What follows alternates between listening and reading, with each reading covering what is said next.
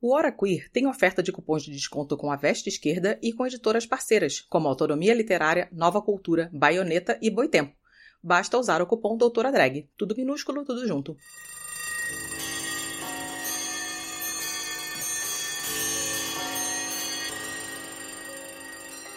Previously on Doutora Drag.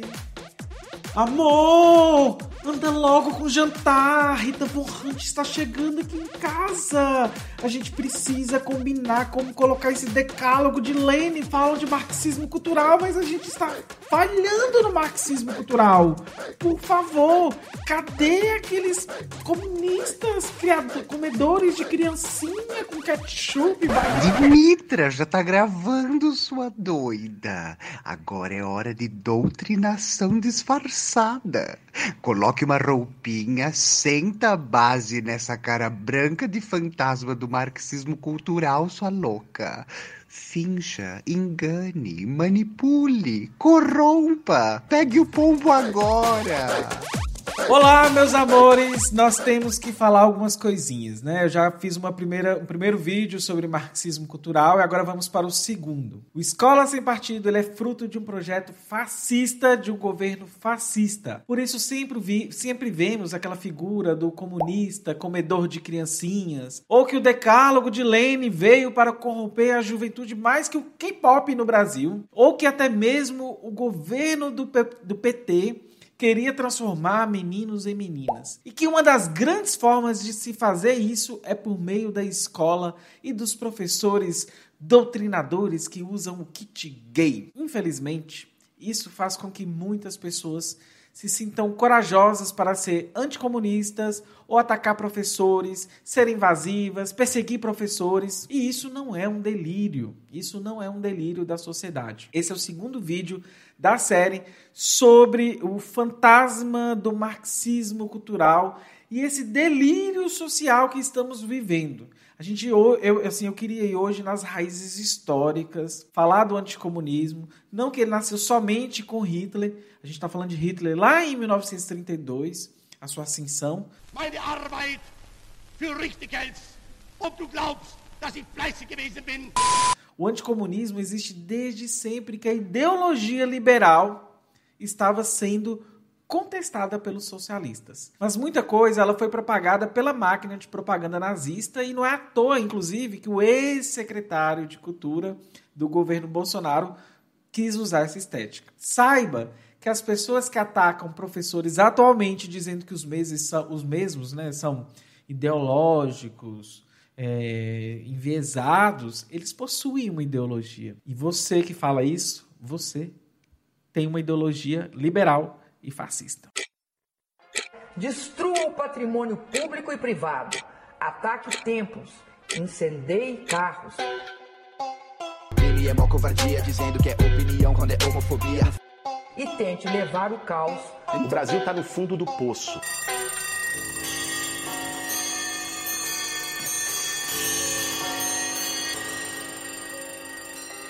Doutora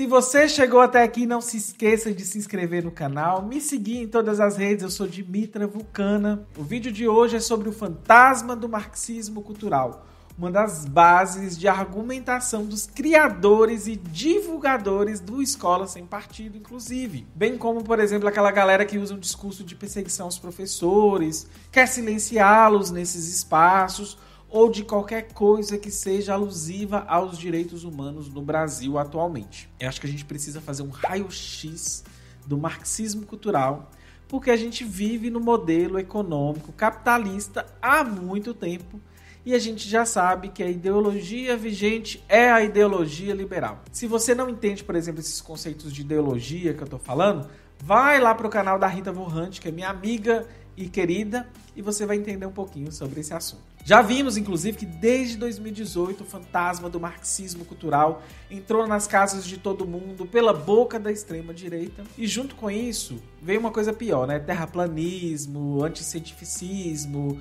politicamente correto, criticado.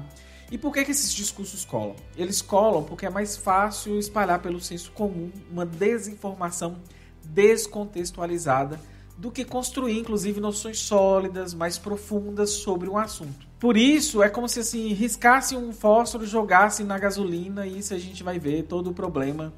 E a mídia burguesa usou muito disso como uma, uma, uma forma de manipular. Então, pai que tenha filho na sala agora, retira o filho da, da sala, para não ver isso aqui. Às vezes a mãe bota um brinquinho no, no, no, na orelha da menina, a menina, deixa bem claro. É, por ter um direito trabalhista a mais, no caso da licença gestante, o empregador prefere contratar homem. O empregador, não é o Jair Bolsonaro. Então, ela também é responsável por esse discurso reacionário. Isso contribuiu muito para o revisionismo, é, pessoas falam que nazismo é de esquerda. Então a gente precisa falar que essa palhaçada, desde o nazismo até os cristãos fundamentalistas, ultraconservadores e supremacistas que fazem parte da extrema-direita dos Estados Unidos, estão relacionados com isso. Eu usei dois livros para este vídeo que estão aqui na postagem, vou deixar em algum lugar. E eu vou colocar uma citação da, da dialética do marxismo cultural. Dialeticamente, para o um marxista, o marxismo cultural nada mais é do que a fusão operada pelo inimigo entre marxismo ocidental e materialismo cultural numa operação ideológica que requenta, além de mal e porcamente reciclar a marmita nazista. Marx já nos dizia que a dialética é crítica e revolucionária. Aceitar o marxismo cultural como coloca na sociedade não é coisa de um bom marxista. Primeiro, a gente precisa entender de onde veio essa patifaria e depois a gente precisa compreender até mesmo como os americanos usaram esse anticomunismo e como eles nos atingem até hoje nas salas de aula, em vários lugares. A segunda vez que a gente viu essa expressão está no programa nazista e daí a gente já sabe tanto de vítima que foi afetada por causa disso. Antes, é, essa expressão ela, ela é muito colocada pelo, pelos protocolos dos sábios do Sião, como vocês viram no vídeo anterior. E aí a gente precisa pensar, né? que assim como no Brasil temos uma classe média ressentida com o PT, um sentimento anti-esquerda forte, que é marcado inclusive contra pretos, pobres, negros, LGBTs, mulheres, na Alemanha, tinha uns pequenos burgueses que estavam ressentidos e fracassados, e eles juntaram esse ódio todo com elementos racistas e anticomunistas. Então a gente tem que pensar que o cenário da época ele, ele é antes da Revolução Bolchevique de 1917, a alemã de 1919, que infelizmente inclusive foi fracassada. E esse contexto ele pro, proporcionou assim que figuras como Hitler, assim como hoje temos Bolsonaro, aparecessem, tocassem aquele imaginário das pessoas que já era ressentido com os judeus e com os comunistas. Hitler vai escrever, por exemplo, Minha Vida, como eu já expliquei lá no vídeo anterior, e aí o próprio Trotsky vai falar que, que é uma obra didática. Não é pela inteligência nem pelos argumentos, mas mais por causa das mentiras, da forma ruim que foi escrito esse livro. Algumas pessoas, inclusive, falam né, que Hitler é super inteligente, mas não é, gente. Só título de curiosidade para vocês, é, traduzir essa porcaria chamada Minha Vida foi extremamente difícil, pois a obra ela continha assim, mais de 164 mil erros de gramática e sintaxe. A segunda vez que a gente pode colocar aí o marxismo cultural é dentro do, da obra é, Minha Vida, que ele quer colocar sobre essa ameaça bolchevique judaica que vai, vai dominar o mundo. O Hitler declara guerra ao marxismo e diz que a expressão cultural do marxismo é o bolchevismo. Ele vai falar o seguinte, que o bolchevismo ele é a cultura marxista que fazia parte dessa conspiração internacional judaica, que inclusive até o próprio Churchill falava, né? É, ele fala, ele coloca aí dadaísmo, cubismo, futurismo, e vai misturando essas coisas. E a gente sabe que as pessoas só falam do Hitler, mas não falam do Churchill, por exemplo, que está no mesmo saco. E essa obra, ela não tem muita consistência, e as pessoas podem perceber que o Hitler vai se contradizer de muitas, muitas vezes, ele vai mentindo. Ele fala uma coisa, depois ele fala outra, é uma confusão. Só para vocês entenderem, esses movimentos artísticos que eu citei, eles são da arte moderna e Hitler simplesmente faz uma fusão entre isso e uma revolução soviética. E de, mesmo depois que o próprio Hitler fala que lá na frente do livro que o marxismo nunca pode criar uma cultura, mas como você fala do bolchevismo? Então ele começa a, a, entrar em contradição, que é muita base do que a própria direita faz hoje. No outro trecho da minha vida, Hitler também diz que os judeus respondem por 90% da produção cultural na Alemanha. E ele começa assim a falar que a doutrina marxista é, é uma doença, que seus verdadeiros autores são demônios, monstros que planejam liquidar a civilização, transformar o mundo num deserto. E eles falam que o marxismo é a causa dessa decadência do povo do ale alemão e que as metas do nazismo é aniquilar tudo isso. Pois bem, gente, quando vemos conservadores falarem sobre marxismo cultural, eles não querem atacar um discurso, eles não querem, eles querem na verdade é aniquilar de uma vez por toda, por todas, na verdade, os marxistas. Para mim, essa pessoa e um nazista não são tão diferentes.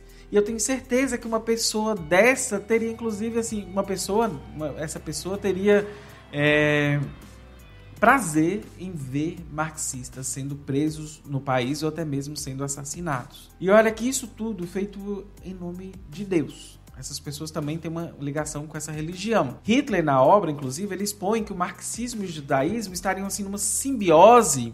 E ele fica repetindo isso assim extremamente lá na, na obra, que a teoria marxista é um aborto de um cérebro. Não, não é Olavo de Carvalho, é Hitler falando isso que judeus são mentirosos e por aí vai. Ele até mesmo fala que a burguesia foi tolerante com o marxismo e a gente sabe que isso não é verdade. Onde é que a burguesia foi tolerante com, com o marxismo e com o movimento revolucionário? Outra coisa que vai fazer, inclusive, o cu de vocês cair da bunda é que é, os, marx... os nazistas fizeram sequestros de símbolos socialistas. Então, quando a gente vê esse burburinho que o Bolsonaro propaga, dizendo, por exemplo, até a própria Alemanha desmentindo ele, né? E o Bolsonaro falou: nazismo é de esquerda. Não há dúvida, né? Partido Socialista, como é que é? Da, da, da, da Alemanha, tá certo? Partido Nacional Socialista da Alemanha, sim. Mas aí isso tem um fundamento do próprio Hitler, né? A estética nazista fez esse sequestro em vários elementos, desde o uso da cor vermelha, o uso de bandeiras, usar termos como proletários, camaradas, isso tudo, lógico, de forma esvaziada e estava escrito aonde, né? Na obra Minha Vida. Inclusive, eles infiltraram pessoas nas organizações de esquerda, eles fizeram, assim, várias coisas de, desse nível. Mas como uma obra vai se dedicar a falar mal do marxismo e dos judeus, ao mesmo tempo seria socialista. Então, assim, não tem como o nazismo ser de esquerda. É a prova cabal disso. E não tem lógica nenhuma e ela, assim, não foi feita para ter lógica, gente. Não foi escrito para ter lógica. Inclusive, o próprio nome fantasia do partido nazista foi colocado, né? Partido Nacional Socialista dos Trabalhadores Alemães. Infelizmente, essa tática deu certo. Em pleno século XXI estamos aí desmentindo, assim como estamos desmentindo os protocolos dos sábios do Sião. Outra característica comum da obra de Hitler e do Escola Sem Partido, Hitler defendia que o Estado tinha a obrigação de que o povo é, não caia nas mãos de maus educadores e mal intencionados. Assim, né, é a mesma coisa que acontece hoje. Controle da imprensa, falando que a imprensa mente, que estão a serviço de um plano maior, que e a imprensa deveria estar nas mãos do Criador. Olha só, né? Malafaia mandou beijos. Hitler dizia também que a educação tem que se pautar pela meritocracia. Liberais mandaram beijos também. E que esse negócio de que somos todos iguais deveria ser combatido, pois isso era coisa de marxista. E que o ideal era selecionar os melhores, pensando em quê? Em raça. E que democracia é a decadência das nações. Tudo isso que eu estou falando foi escrito pelo Hitler, mas poderíamos colocar isso sendo dito por outras pessoas por aí no Brasil. Outra coisa que combina bem com o discurso fascista é que Hitler gostava da Igreja Católica. Preste atenção nisso. Ele falava que ela era tão fiel aos dogmas e que os católicos não recuavam nem quando as verdades científicas eram postas. E eu não estou falando mal dos cristãos católicos, eu estou falando da instituição e do que o Hitler usa. E outra coisa que ele gostava muito e achava uma ótima arma era usar o discurso de ódio como uma maneira de provocar a réplica do adversário. E quanto mais o discurso fosse emocional e irracional, melhor seria. Isso é as tretas do Twitter, do YouTube, do Bolsonaro que a gente conhece hoje. Hitler sobe ao poder assim, ele mobiliza esse sentimento de ódio da população. E apesar dele não acreditar em democracia, ele chegou lá de forma democrática, assim como Bolsonaro chegou mentindo. E aí o resto vocês já conhecem que é o Holocausto. Começou a perseguição também ao bolchevismo cultural, que era considerado uma arte degenerada. Fizeram uma fogueira com 25 mil livros do Instituto de Pesquisa Sexual e fizeram várias listas negras e começaram a elencar os inimigos da cultura alemã. Só para vocês pensarem, né? Freud entrou no bolo, o Einstein, o Bertolt Brecht, Kafka, Van Gogh, Engels, Lenin, Trotsky, Kautsky, é, Rosa Luxemburgo, Adorno, a lista é enorme. E até Marlene Dietrich entrou na lista. E Goebbels, né, Goebbels, né, o ministro de propaganda do regime nazista, ele teve um papel importantíssimo nesse processo de espalhar esse sentimento antissemita, antissemita, né, anticomunista. E no próximo vídeo nós falaremos sobre o macartismo e como é a continuação dessa propaganda anticomunista, baseada em quê? Mentiras, perseguições. Inclusive, a gente precisa pensar até, até mesmo da, da clássica mentira famosa, né, do, do, comunista comedor de criancinhas. Além desse livro que eu indiquei para vocês, a dialética do marxismo cultural, eu vou deixar para vocês a dica do Caça às Bruxas, Macartismo, uma, uma, tragédia americana. E se você gostou desse vídeo, se inscreva no nosso canal, me siga em todas as redes, que é Dimitra Vulcana, e apoie o nosso projeto em apoia.se barra queer. Vão ao vídeo anterior para a gente poder também entender todo esse contexto louco e muito louco. Eu acho que não tem outra palavra. É isso. Beijos e tchau, tchau.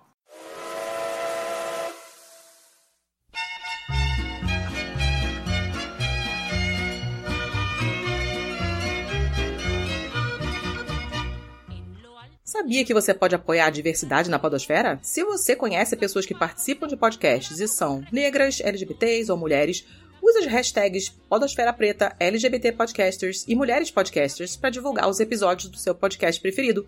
O Hora Queer apoia a diversidade na podosfera. Apoia você também. O Brasil está no fundo do poço.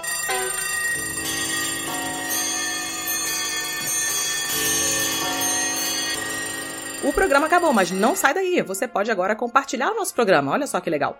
Marque a HoraQueer, tanto no Instagram quanto no Twitter. Você pode trocar ideia com a galera do HQ lá no Telegram. O nosso grupo é o t.me barra HoraQueer. Você pode estrelar a gente no iTunes, pode assinar o nosso feed e até mesmo contar para o coleguinha que nós estamos tanto no Spotify quanto no Deezer e em todos os outros agregadores. Não é só close, é lutar.